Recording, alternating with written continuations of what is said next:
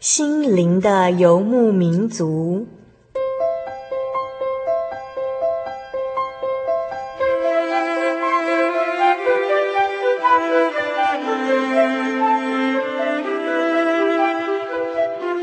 在这个谁都不管谁的后现代社会里，每个人的心灵都是游牧民族。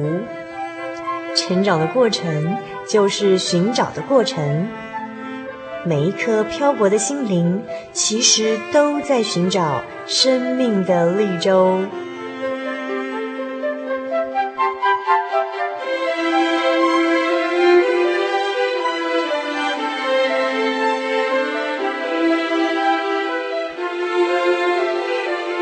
本节目由真耶稣教会台湾总会制作，欢迎收听。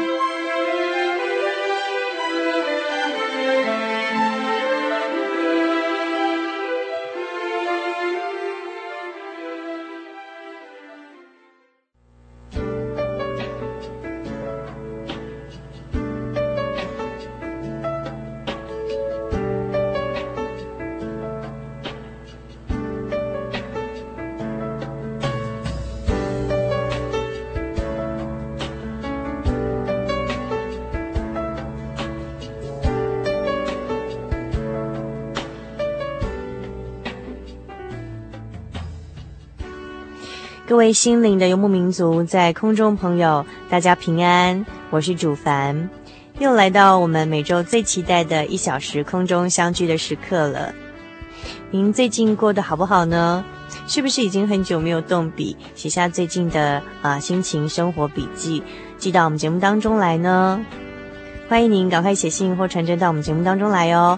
来信请寄到台中邮政六十六至二十一号信箱，传真号码零四二二四三六九六八，注明“心灵的游牧民族”节目收。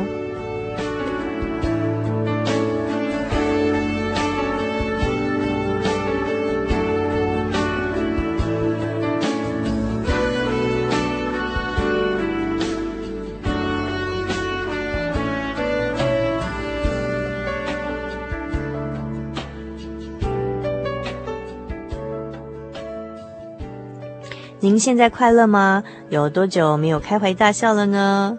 主凡要跟您分享一个小故事哦。在很久很久以前，有一个国王，他非常非常的富有，但是啊，他虽然富甲天下，却常常的忧愁，一点都不觉得快乐。后来呢，呃，他听说某个地方啊，有一个老人很有智慧，能够提供一些好的方法让他快乐。所以呀，这个国王就大张旗鼓前去拜访这位智慧的老者。国王对这位老者说：“父老啊，我来见你是为了要向您请教快乐的方法。”这个智慧的老者并没有立刻回答他，他对国王说：“请你跟我来瞧瞧。”国王就跟着他后面，朝着山路一步一步地向前走。来到了一座大峭石，石顶上有一个鹰窝。老人指着石顶对国王说：“你看见那个老鹰的窝吗？”国王说：“啊，我看见了。”老人说：“你想他为什么在这里搭窝呢？”国王回答说：“啊，嗯，一定是为了远避危险吧。”这位智慧的老人接着说呢：“不错，你可以效法老鹰，你只要把家安在天上，世上的危难、烦恼之事不能够到，你就必快乐生活了。”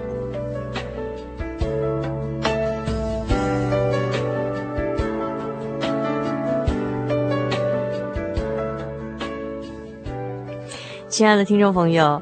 您快乐吗？有多久没有开怀大笑了呢？只要我们有了主耶稣基督，就能把我们的家安定在天上。所以，虽然我们的身体啊、呃、在地上，但是我们的心却仰望天上这个更美的家乡，可以超越属地的一切危险、烦恼的事情，而过着满心喜乐、感恩的生活哦。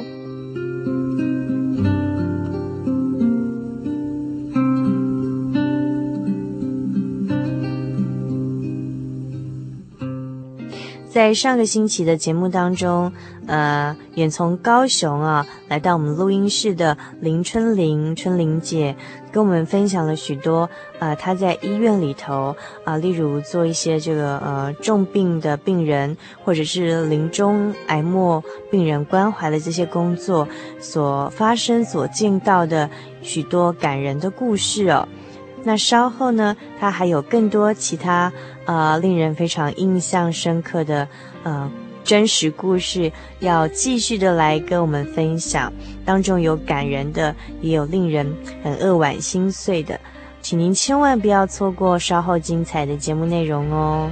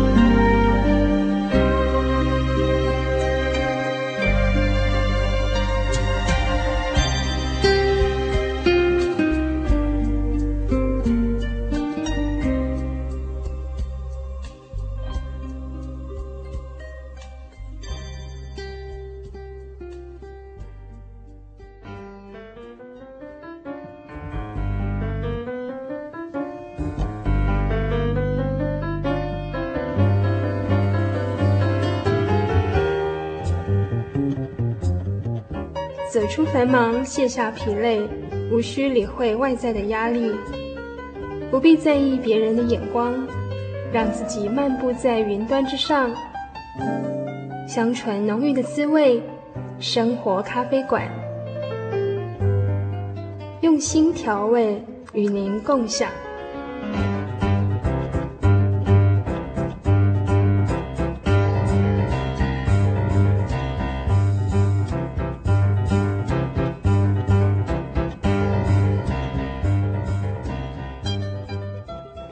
各位心灵的游牧民族，在空中朋友，大家好，我是主凡。我们现在要进行的是生活咖啡馆单元，但是今天在生活咖啡馆的单元里头呢，我们邀请到的是一位呃非常自在的女人。那啊、她上个星期呢已经在节目中出现过了。这位自在的女人呢，就是脸上有疤，但是一样非常的青春洋溢、美丽，然后非常有自信、自在的，远从高雄来的呃林春玲啊，我们在节目中叫她春玲姐。那我们现在请春玲姐跟我们听众朋友打声招呼。哦，心灵游牧民族的听众，大家好，很高兴今天又跟大家在空中见面。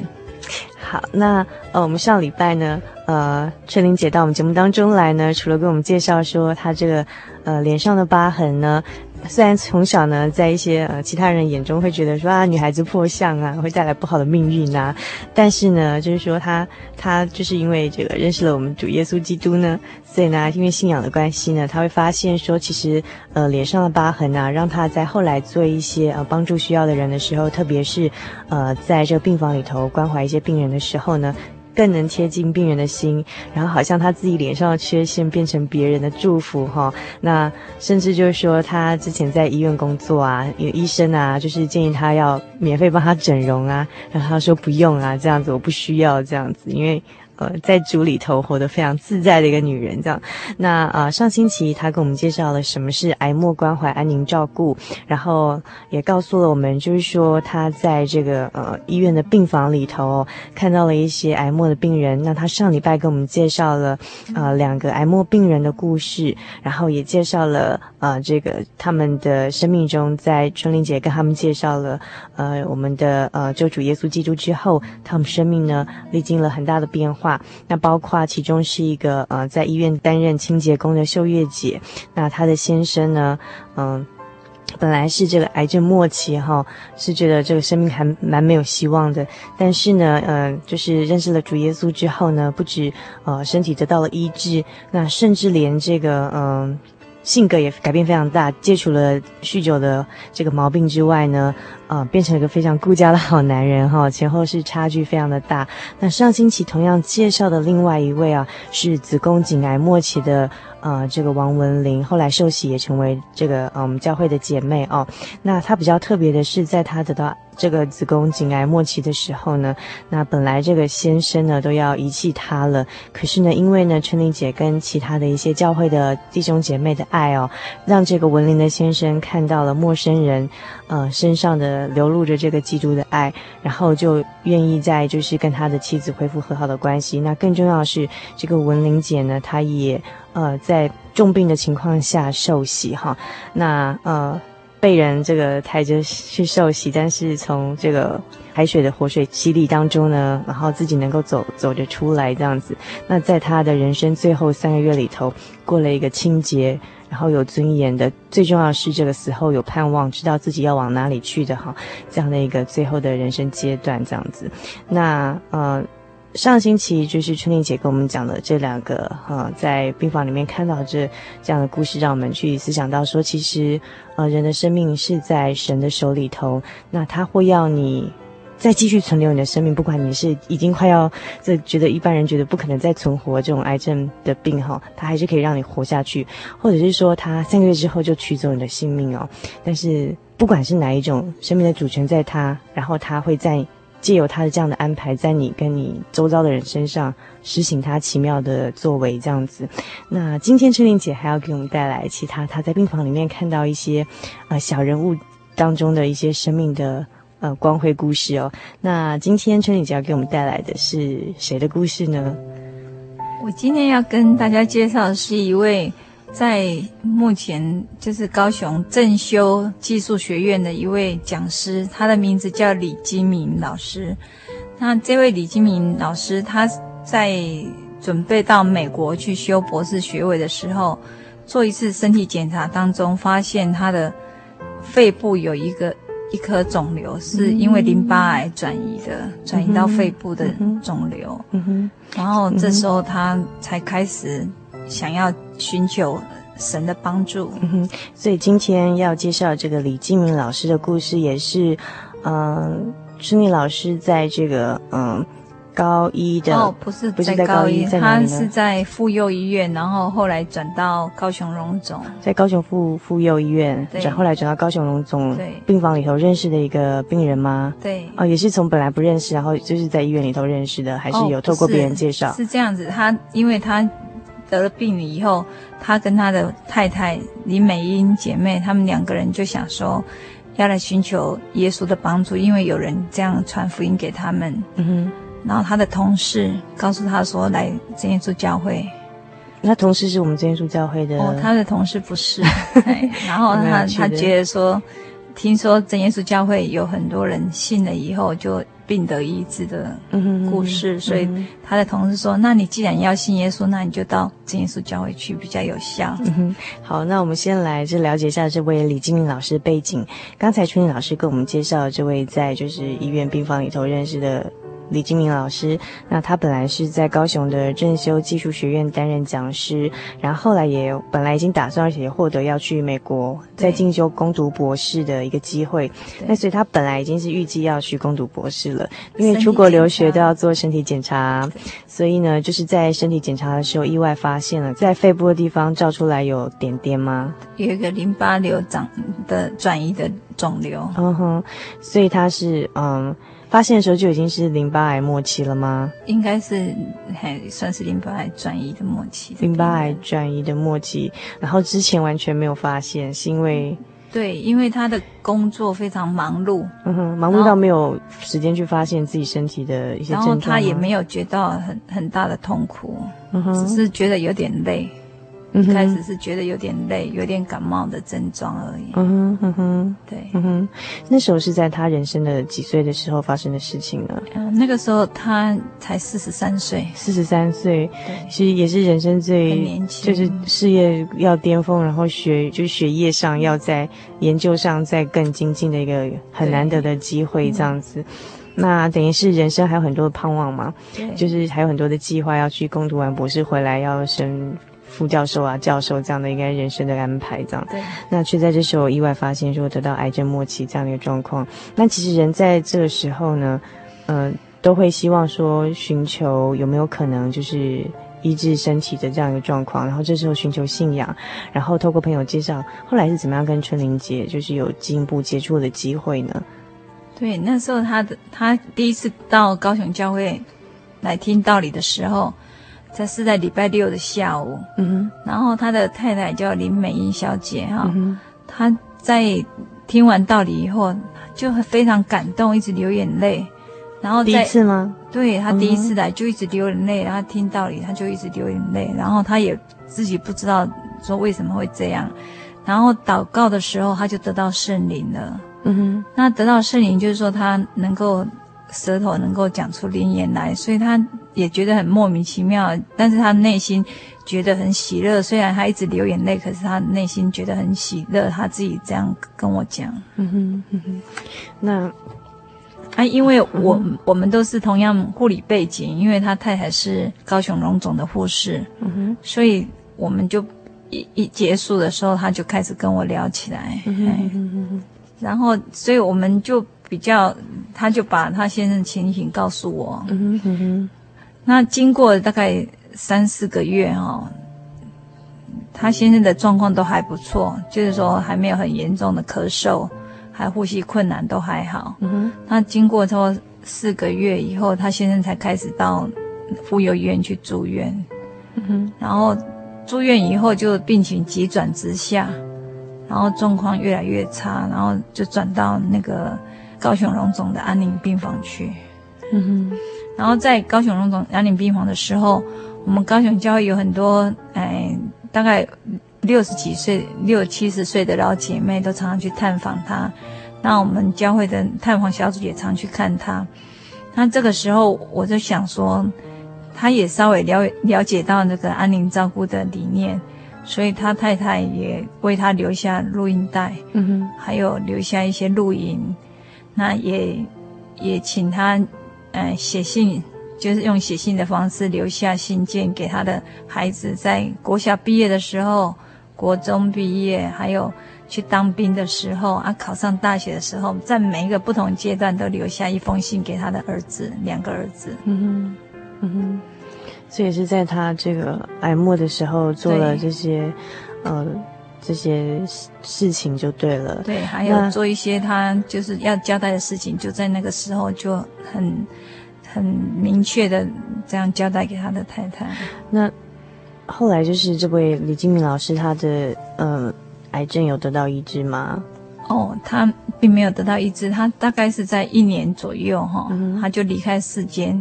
可是，在这段时间当中，他在病重很严重的时候，他整个下肢淋巴循环都已经已经不好了，状况很差。那个两只小腿都已经变成黑色的。嗯哼。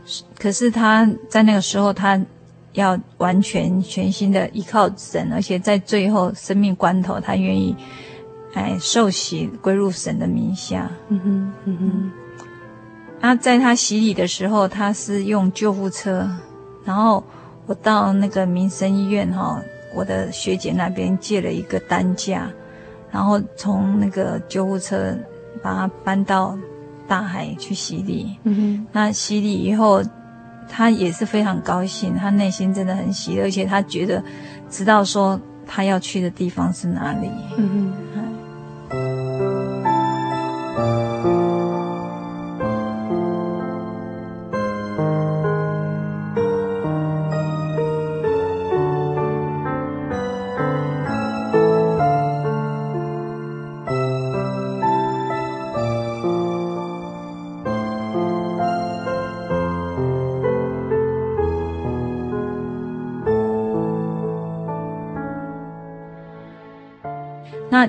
过哈，不过很奇妙，就是说，在他要过世的前三天就昏迷了，但是他的太太没有告诉我们。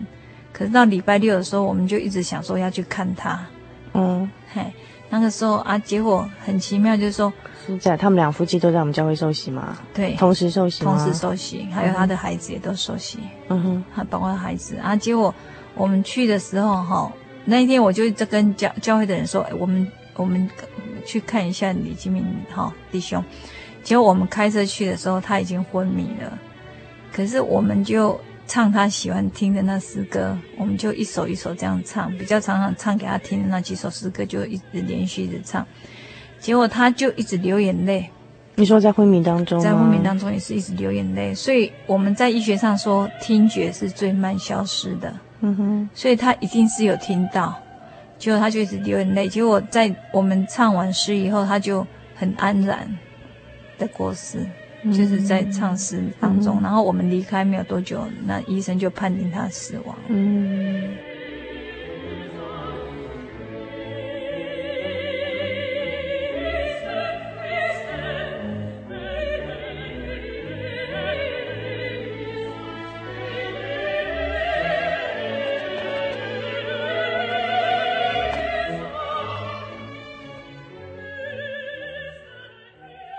刚才春丽姐给我们介绍这位李金明老师的例子哦，那他又跟之前介绍的呃呃秀月姐先生的例子，还有王王文玲啊呃，呃姐妹的例子完全不同。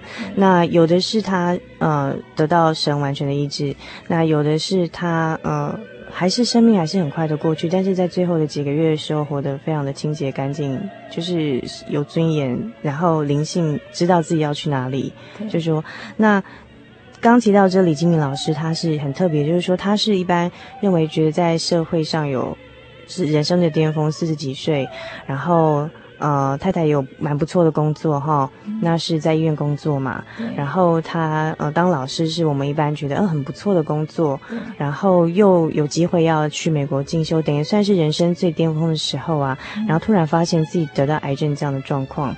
因为这样子，所以想要寻求帮助，然后想寻求信仰，然后知道说我们主耶稣基督有医治的权柄跟大能，然后想要这个呃得到这样的医治，但是后来并没有，但是却因为他这样的病，全家就是包括跟太太三个小孩都来受洗这样子，然后呃。那我们想了解是说，那其实好像在这种呃四十出头，就是说这几年来四十出头哈，台湾社会中我们常会听到好像大学教授猝死，或者说呃我们常常会看到一些新闻啊，然后就是说可能在一些呃譬如说讲师评论文的时候，就是有个讲师对过劳死，然后还有就是呃一些正在正值人生巅峰的时候，就突然就发生了。突然发现有癌症或什么就过世这样子，那其实李金明老师就算是这样子，就是说，呃，我们社会中一般典型就是追求的，就是人生要走这样路程去走，就发生，就是说身体出现不可预期的状况。那就在那个，呃，春英姐，你所了解是说你，你你从这样李金明老师，你看到是说，我们人生到底要追求什么样才能得到身心灵的一个平衡，而而不会说过当这样子。对，对，就我所了解哈，因为刚好这个李金明老师他们有双薪高薪的生活，嗯，所以他们就做了很多房地产的投资，就是买了一栋透天的房子，嗯，还有买了一间大楼的住家，嗯，还有投资了那个地下二楼的那个摊位，嗯，一个摊位五百万，他就投资了两个，嗯，结果这个摊位到现在目前都还不能使用。可是他每个月就要付非常巨额的贷款？对，嗯，所以在这个当中，他就变成说，他要再花更多的时间哈，在白天上课以外，晚上也要再兼夜间部的课。嗯哼，所以他真的是心力交瘁，而且他的太太白天上班以外，晚上还要到到学校去再再进修。嗯哼。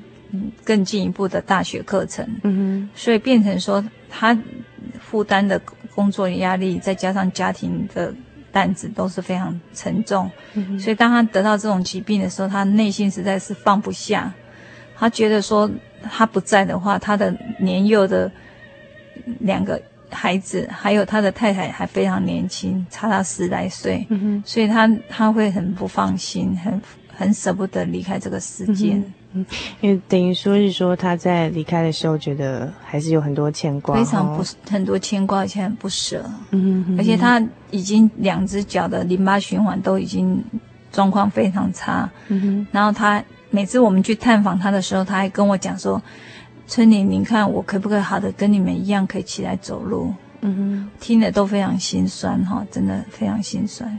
嗯哼，其实我觉得哈，人如果像圣经上所说的，一个人赚了全世界，然后是但是赔上自己的生命，有什么益处呢？嗯哼，所以我觉得说，其实人在我们基督的观点来看，不要把自己的生命全部用在赚取。物质、金钱、物质的，嘿、嗯，金钱或是物质的生活，而是应该把自己的生命用在比较有意义的生活，嗯，还有用在助人、帮助人的身上，可能会比较有意义，而不要把所有自己的生命，也要让自己的生命过得更丰盛，跟家人有比较好的亲子互动，这样才是比较有意义的人生。嗯。但是虽然说这说起来，就是说对一般来讲说说起来容易，但是要做到其实蛮难的。就静春玲姐，你刚刚提到说，嗯、如果不追求我们看得见的物质，像钱。赚到就是在手上，一般人会觉得很实在。那好像你春玲姐刚刚提到说要过更丰盛的、有意义的人生，但是这感觉是比较虚的。就是对春玲姐来说，你觉得什么才是一个人一生当中该去经营的东西？它是真的会给我们人丰盛、有价值，而不是说像物质的、金钱的这些一定会毁坏的这些物质的东西呢？对。就我自己个人的经验哈，我觉得我在我的小孩子生下来以后，我就当一个全职的妈妈。那我觉得说，我把所有的时间还有给都给小孩子，然后帮助小孩子成长。那我的小孩子今年也都两个都大学毕业一两年了。嗯。但我感觉到说，回顾虽然我没有赚很多钱，但是我就觉从我的孩子身上，他们的成长。我就觉得说，我真的是得到很多，而且我也还有，在我这生命当中，虽然不是很富有，但是我觉得我好像样样都有。嗯哼哼，所以其实就是第一个是知足的心嘛，哈。对。其实知足就是够用，就觉得很让自己就对，就让自己觉得很幸福了，这样。嗯、呃，如果不知足的话，就算有很多赚的更多，都觉得不够用，够用这样子。然后还有。刚才这个，嗯，其实上一集节目就清得出来，就是信仰在春玲姐的生活中占有很大的、很重要的一部分，甚至。信仰的，比如来自基督的爱，神的爱，会让我们觉得，即使脸上有疤痕，都觉得它可以变成一种幸福，因为我们的缺陷变成别人祝福，这种很乐观，然后这样这样乐观，然后觉得因为神的爱，让我们觉得自己是很宝贵的，这样的自信心和自在，也是很难得的，并不是说赚得很多物质界的东西就可以得到的满足感。然后还有，我是觉得从春玲姐这两集节目中有介绍，像春玲姐自己，还有你认识到一些其他一起在从事这个嗯病房里头的安宁照顾、临终关怀这样工作的很多教会的朋友，或是你所认识的这些医护的朋友也好，那嗯，他们这样一个助人的情怀，好、助人的情怀其实也呃进一步的可以让自己得到那种。不是赚到物质的那种东西的快乐，对不对？不然，其实你们到医院去关怀不不认识的人，其实都要花还要花一点钱，花时间，就是把本来赚钱的时间投入到，就是说变成是不是赚钱的事情上，但是是去帮助别人的事情上。对，其实这些都会让自己的心灵灵性觉得很更富足，好像是实践了神在我们身上的爱这样，然后我们把这样的爱再传给其他更需要的人身上，吼。对，其实助人的历程当中，哦。也让很多教会的姐妹，她们在她们的生命也有有了改变，嗯哼，然后她们的想法也也有很大的转变。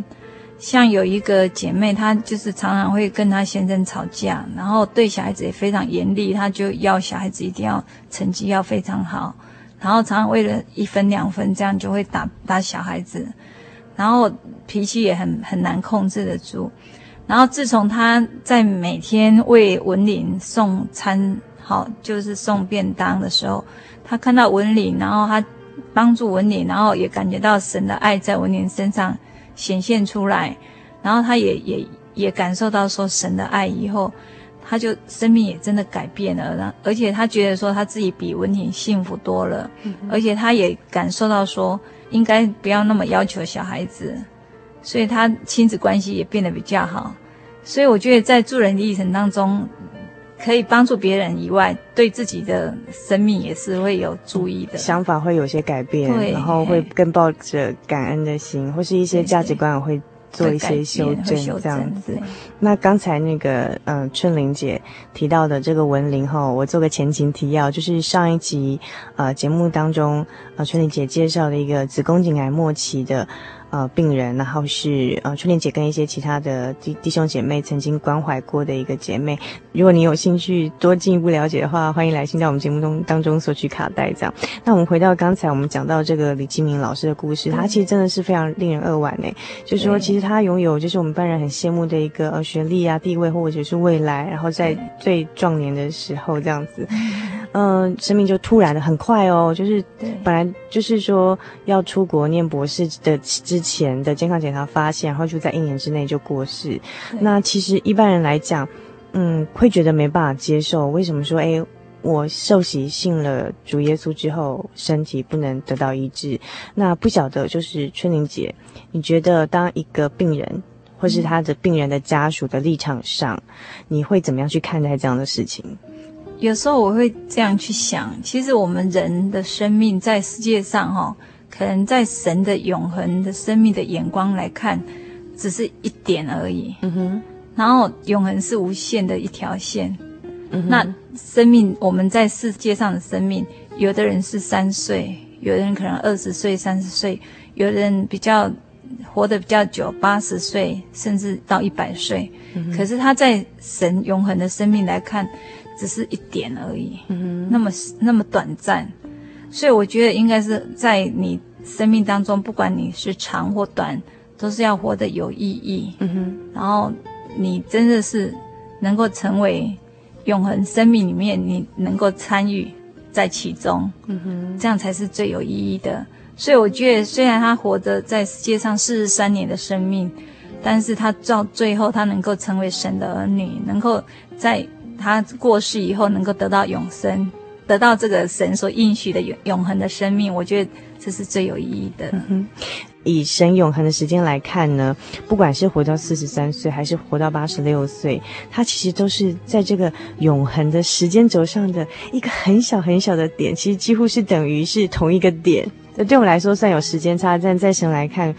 都是生命中的那短短的一点罢了，所以其实我们要看的是更重要，是不是这个肉体在这个永恒的时间轴上所停留的那一点点时间，而是要更看重是我们灵魂是不是能够得到这个永恒的生命，也就是神所赏赐给我们的这个哈。可以跟神很好的永生哈，那这个才是其实更重要的一点。可惜这是世人没有办法看透，因为我们的眼光实在太短浅，只能看到今生，只能看到现在这样。那如果当你能看到永生跟这个永生更长远的未来的时候，就说你要追求的人生的价值就会不一样。对对对，好。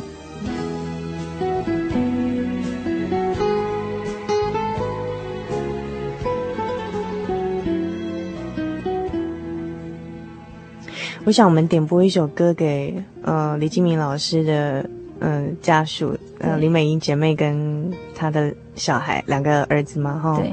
那嗯，爸爸不在家，但是主耶稣在家。对。那我们耶稣都一直陪伴着他们。对对，只要我们呃不管是祷告或是我们在心里思想神的时候，其实他都无时无刻陪伴在我们身边。对。对。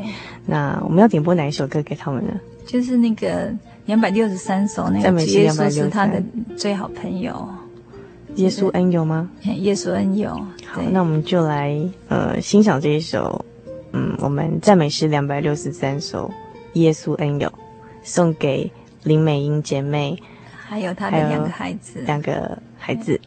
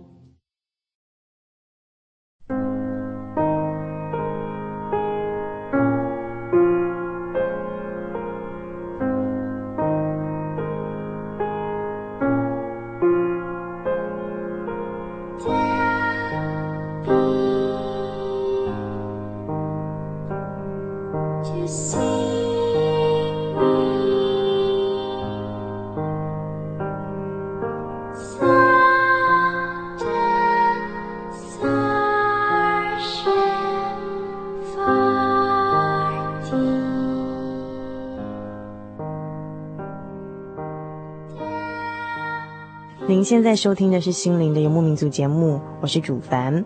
那我们我们现在进行的是生活咖啡馆的单元。今天在我们生活咖啡馆啊里头啊，用声音和大家分享呃病房里头的春天，然后小人物悲喜的生命故事的是呃来自高雄的春玲姐。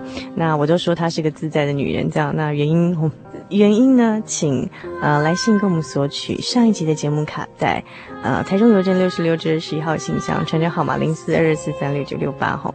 在我们今天节目的上半段呢，那春玲姐已经又跟我们介绍另外一位呃李金明老师，也是另外一个癌末的呃故事，癌末病人的故事这样。那接下来要再跟我们介绍的是更年轻的，更年轻的，曾经也是嗯、呃、嗯春玲姐参与过，就去关怀的这个癌末病人的年轻朋友的。这个故事对不对？对。那是不是请春玲姐跟我们听众朋友分享？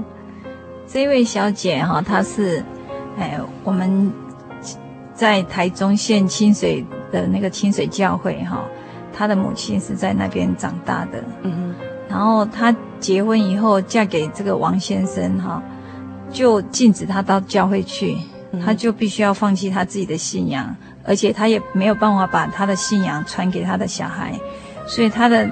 大女儿跟他的两个，还有一个小女儿跟一个儿子，他们都从来没有听过主耶稣的道理，也没有听过有主耶稣这么样一回事。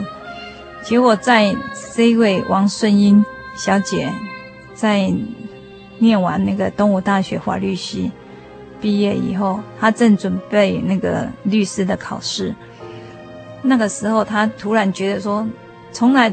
从来不生病，从小到大从来不生病的他，突然怎么一直咳嗽都咳不好。那个时候是大约十月的时候，嗯、结果他妈妈就说：“那你赶快回来检查看看。”那他自己的父亲本身也是一位医生，嗯、结果他回来到荣总一检查，原来是淋巴癌，也是跟李金明老师一样，淋巴癌转移到肺部。嗯、所以那时候是他几岁的时候的事情？应该是。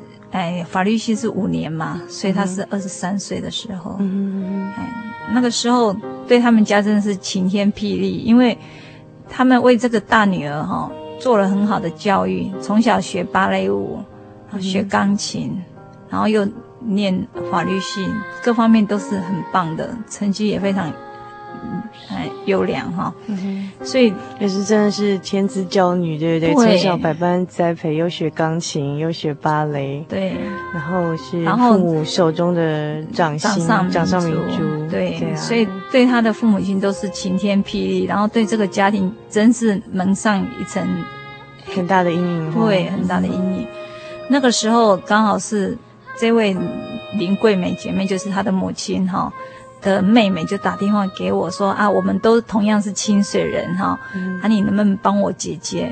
哈，嗯，然后我姐姐她的孩子现在面临这样的问题，在这个时候，因为刚好我会开车，然后她的爸爸妈妈都不会开车，嗯、所以她常常要到医院去检查，是非常不方便。他们是住在左营的军区那里，嗯、所以她我就。自告奋勇说啊，以后你要到医院去检查，我就带你过去，我带你们过去。所以在几次我带他去做断层检查，做医院的抽血检查，我都陪伴在这个啊王诗英小姐的旁边，所以我也更多有机会来跟他谈论到我们所认识的这位真神的故事，嗯、也告诉他。要他能够相信，依靠这位真神来，让他能够度过这个疾病的过程。嗯、就很感谢神哈，他也愿意接受。那在最后的这这段时间哈，神也做很好的安排，就是说，在他必须要出院，因为健保的住院期限有规定，所以他必须要先返家一个礼拜，然后才可以再回去医院。所以在这个短暂的一个礼拜当中，就安排很适当的时间为他受洗。嗯、然后受洗以后是在礼拜六，然后礼拜天过去，他刚好在礼拜一就回天家。嗯、在这一段当中，在尤其在他洗礼以后，他就没有再有那个痛苦的反应，就是很安然。嗯，嘿，在整个在整个病床当中，都让他妈妈觉得很大的安慰。他是在睡梦当中就被主耶稣接回天家安息，嗯，所以他的母亲就没有看到他很痛苦的离去，所以他内心就得到很大的安慰。嗯，然后之后虽然就是他的父亲哈失去他这个大女儿以后，心情也非常不好，然后在隔年他就因为中风而失去他的生命。在我们我们人的眼光来看，哈，会觉得说这个家怎么这么惨，一下子就死了两个人，哈，然后真的是让他的太太这个林桂美姐妹真的很难去接受这个事实。可是神的意念，哈，高过我们人的意念，哈，神真的有他美好的旨意。结果在他的爸爸又过世以后，接着他的弟弟。本来他爸爸是很反对他们来教会的，嗯、来来接受这位真神的，所以在他爸爸过世以后，结果他的弟弟第一次来教会就得到圣灵，嗯、所以他也就很自然的很感受到神的爱，然后也愿意进入教会。目前他们在诶这位王志平弟兄哈，他也已经洗礼归入主的名下，而且他现在已经准备要。修博士的学位，嗯，然后跟他妈妈两个人过得很快乐的生活。他母亲也也很感受到说神真的很爱她，虽然她的最爱的儿女跟丈夫都离她而去，可是她知道说他们也知道很确定知道说她的女儿可以到天国去，而她的儿子也也跟神有份，哈，跟神有关系。好，能够归入神的名下，所以他也觉得很大的安慰。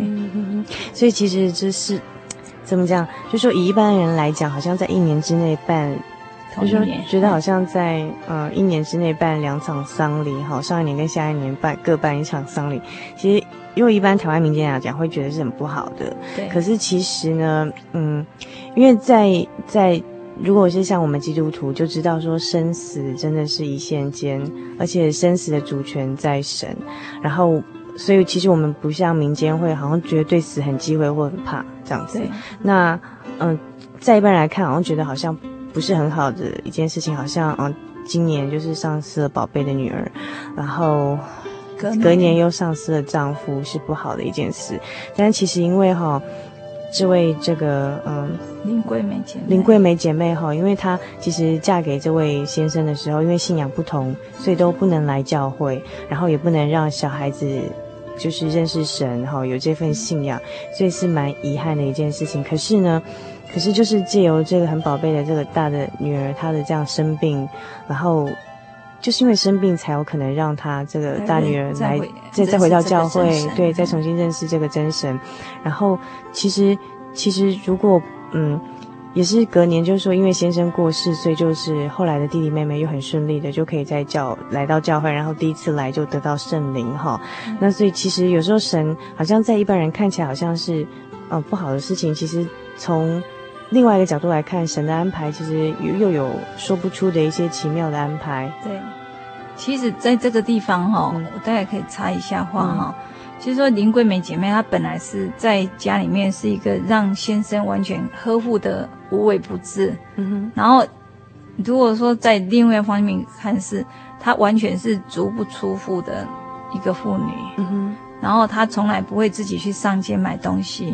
嗯哼，也不会去菜市场采买东西，都是完全由他先生完成这些工作，所以他他完全整天待在家里做。对他，而甚至煮饭，大部分都是他先生在煮。嗯哼，所以他等于是说，他先生认为说是对他保护的非常好，可是对他其实是他完全在另外一面来，他自己感觉是好像不能自由的去做一些事情，嗯、所以在他先生过世以后，他反而。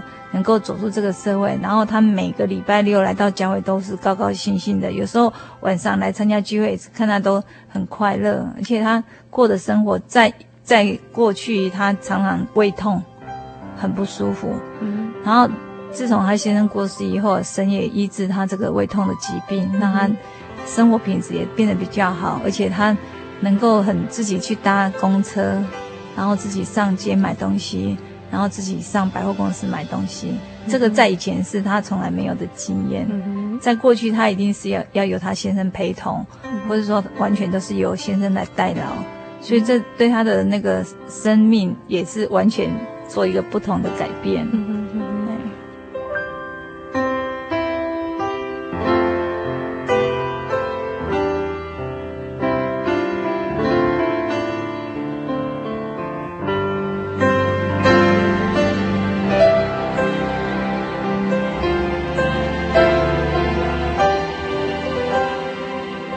其实我们刚刚讲到，就是年轻的王顺英，他虽然就是也是在二十三岁那年发现得到这个癌症过世，但是却是因为他短暂的生命，却为他的家人带来很大的改变，包括说他的弟妹能后来来自由的来教会，然后他的妈妈能够自由的，也是再重新回到教会来聚会，很然后可以过着就是说走出家庭的生活。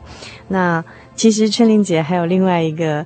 呃，也是看到一个一个年轻的个案，对不对？就是也是让嗯春玲姐觉得想起来就觉得还是觉得蛮舍不得的一个，不舍，很不舍哈。那他是另外一个年轻的有为的一个男生的大男孩的一个故事，对不对？对呵呵这位弟兄叫陈孟旭哈，陈孟旭他是屏东教会的弟兄，他是在。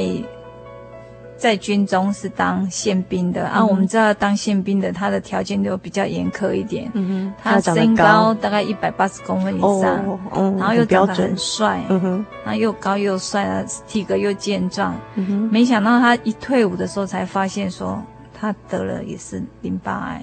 哦，也是淋巴，而且也是转移了。嗯哼，然后当时转移就是所谓的末期了吗？就是已经转移到其他的器官去，器官去也是算是第三期或是第嘿。所以刚退伍应该也是二十出头年纪哈，才二十二岁。可是这么健康的人，为什么体格那么好，然后又那么健康，为什么会突然发现说有这样疾病？所以我觉得哈，真的是像我们中国的俗语说，人生不如意事哈，十常八九然后。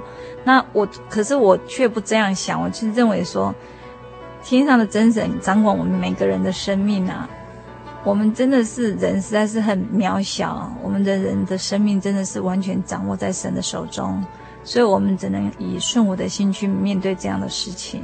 嗯，但是虽然我们人都会觉得我们人我们的人心是肉做的嘛，所以我们还是会很很很不舍，说这么年轻的生命就在我们眼前这样消失。但是我觉得在这其中都有很多美好的神美好的旨意存在，然后也让他周遭的亲人重新去审视他生命应该要怎么过，嗯、然后去更重视家庭的生活，也让他的亲人更能够相依相持哈，就是说能够相扶持这样一起生活，嗯、更重视他们生活的品质，还、嗯、跟他们。之间的互动，所以这是呃春玲姐在刚提到这个陈梦旭弟兄，对，然后他一个二十出头的，就然后又很本来是感觉就很健康，体格又很好的一个呃大男孩，这种好像人生都还没开始，刚刚退伍要出社会，人生还没开始，正要开始的时候，突然发现这个也是淋巴癌，然后已经转移到其他器官，然后很快的也是很快的生命就结束了，对，对，然后但是嗯。虽然说这样的一个个案让就是春玲姐，然后不要说春玲姐，我们不认识的人听起来都也是觉得蛮扼腕的，这样觉得很不舍。但是春玲姐说，其实还是可以从这短暂生命中发现说，她对这个呃家庭哦产生的一些呃影响，然后是正面的这样子。应该是我们在我们基督看，我觉得还是很正面的啦。至少我想他的家人有从从今而后应该会更珍惜他们自己的生命，嗯，然后兄弟姐妹之间的互动会更好，嗯，然后跟父母亲。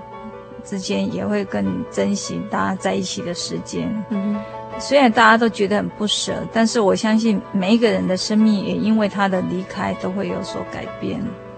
而且我觉得说在助人的历程当中，我觉得去帮助过陈孟旭弟兄的这些人，他们也会因为看到他的生命这么快的就这样消失了，大家也会想到说自己。应该更感谢神，让我们还能够活在这个世界上，那更要活出为主活出能够散发有光有热的生命来。嗯，其实就像雅各书里头所讲的，就是说，啊、有时候你说明天要到城里买这买那，或是你明年要去美国念博士，或是你打算要做这样事做那样事，其实。明天怎么样，你还不晓得呢，哈。人的生命就像云雾一样，哈，出现消失就不见了。那就像不管说你是二十三岁就就就消失的生命，还是活到八九十岁消失的生命哦，就像我们刚刚讲的，在神这所看这永恒的时间轴里头，都是只是其中的很小很小很小的微不足道的一点而已。那最重要的是，怎么样让你在这个短暂的生命里头发出。嗯，由神为我们点燃这个生命的光跟热，好去活出我们生命的光跟热。还有最重要的是，在这短暂人生之后，那个永恒的生命，我们是否可以得到，对不对？对，这是非常重要的。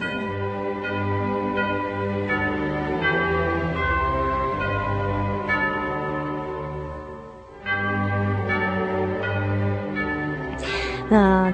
这两个星期，非常谢谢春玲姐也从高雄来到我们录音室哦，跟我们分享了呃她在做这个呃安宁照顾跟临终关怀这样的工作呃的服务的工作的时候啊，她、在这个病房里头看到的春天，也就是透过一些小人物的悲喜的故事，然后让我们生命做了更多的省思，重新让我们再去思考说我们人生中什么是最重要的哈。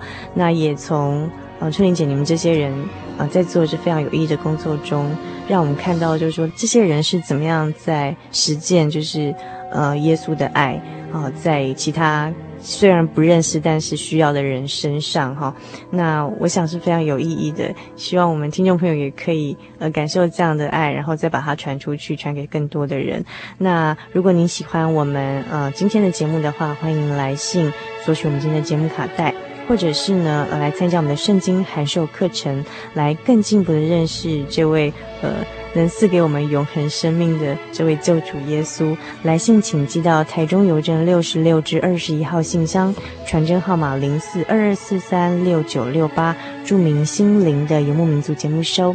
那么在我们这个单元结束之前，不晓得春玲姐呃还希望跟我们呃听友在这有限时间呃做什么样的分享呢？我真的很期盼有很多，就是在儿女长大以后，你在经济方面或者在你的时间上面有行有余力，能够把你的一份心力贡献在这些，哎，濒临死亡这些癌末病人身上。然后我觉得灵性照顾哈，就是能够安顿这些癌末的身心最后一帖的灵药。那我们如果说能够陪伴他们走过这一段的话，我相信。对病犯本身或是他的家属亲友，都是很大的激励，也是给他们一个很温暖的支持，这样子。嗯、好，我们今天非常谢谢春玲姐，希望下次春玲姐再来我们节目当中的时候，能够呃再跟我们分享更多其他小人物的光辉的故事。好，谢谢，谢谢。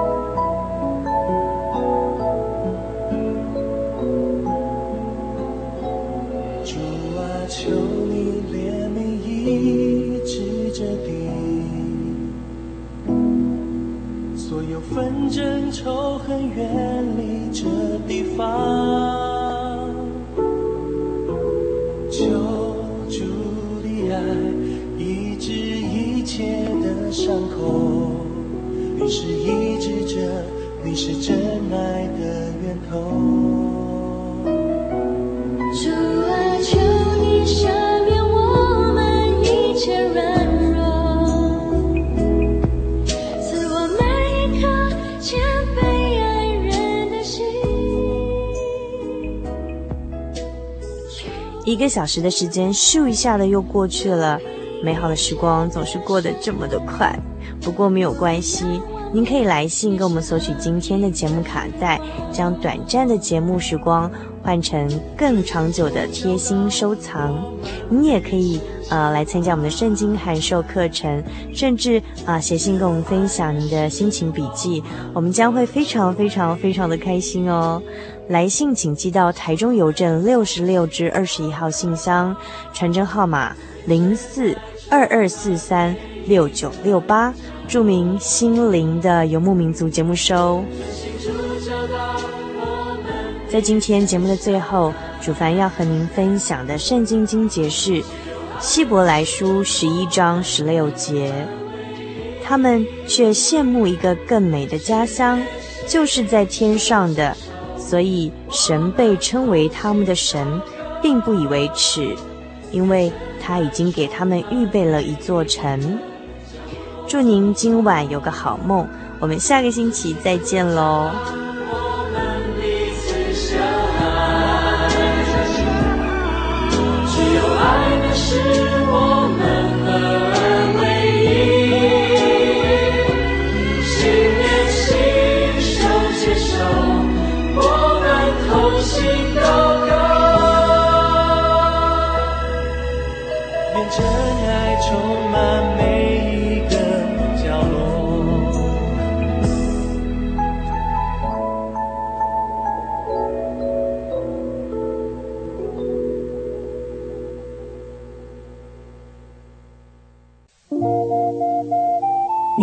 上曾经看过这样的招牌“真耶稣教会”吗？也许您很想，但是却不好意思进来看看。其实我们真的非常欢迎您。下次当您再路过真耶稣教会时，欢迎您进来与我们同享神的恩典。真耶稣教会，台中邮政六十六至二十一信箱，欢迎来信，愿您平安。